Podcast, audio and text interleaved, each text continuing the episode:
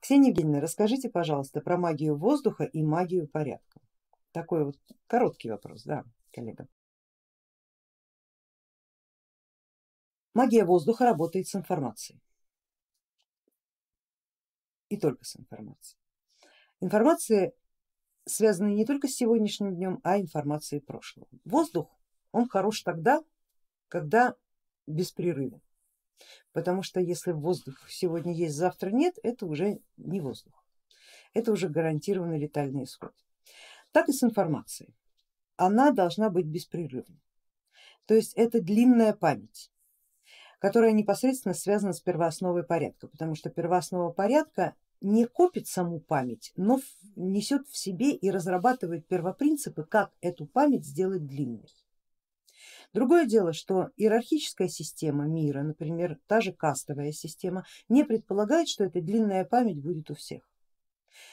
Напротив, все сделано таким образом, чтобы на касты люди делились именно по фактору наличия у них длинной памяти. Считается, что самая длинная память, родовая память из э, страт человеческого мира существует у касты правителей, а чуть менее длинная память, но тем не менее все равно достаточная, чтобы формировать цепочки причинно-следственных связей и делать верные выводы у воинов.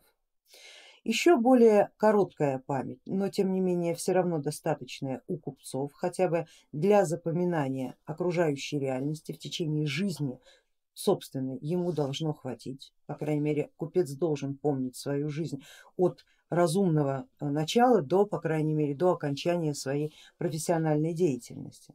И самая короткая память считается у земледельцев. Предполагается, что земледельцы живут определенными природными периодами да, и ставят себе вешки а, либо по внешним факторам, да, когда это было, а вот у прошлом годе пожар случился, вот тогда.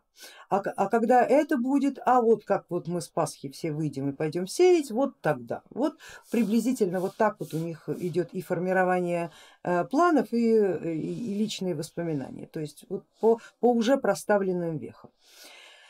А, в магии память считается максимально длинной и первооснова порядка несет в себе эту информацию, что если сознание развивается магически, в нем должна быть сильна не только родовая память, но и реинкарнационная, тогда как правителю достаточно родовой.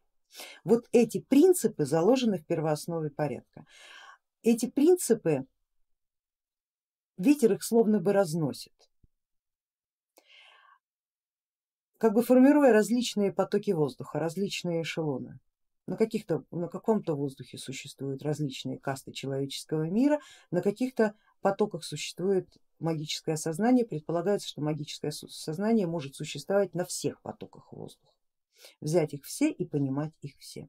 Магия воздуха занимается информацией, правильное ее распределение, правильное ее усвоение и, конечно же, э, развитием собственных возможностей существовать на любом из воздушных эшелонов.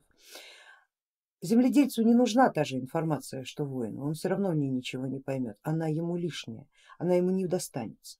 Воину не нужна та же информация, что и правителю, он ее просто не поймет, потому что она нарушит его принципы, основополагающие принципы, например, чести и верности, тогда как у правителя всех этих принципов совершенно быть не должно, у него совершенно другие цели и задачи стоят перед ним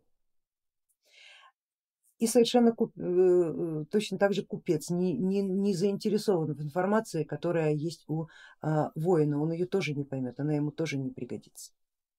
Таким образом магия воздуха, она занимается перераспределением информационных потоков, наполнением их и плотностью информации в единицу времени, которая заходит в сознание каждой из страт. Вот этим занимается магия воздуха. Надеюсь, я вам объяснила понятно.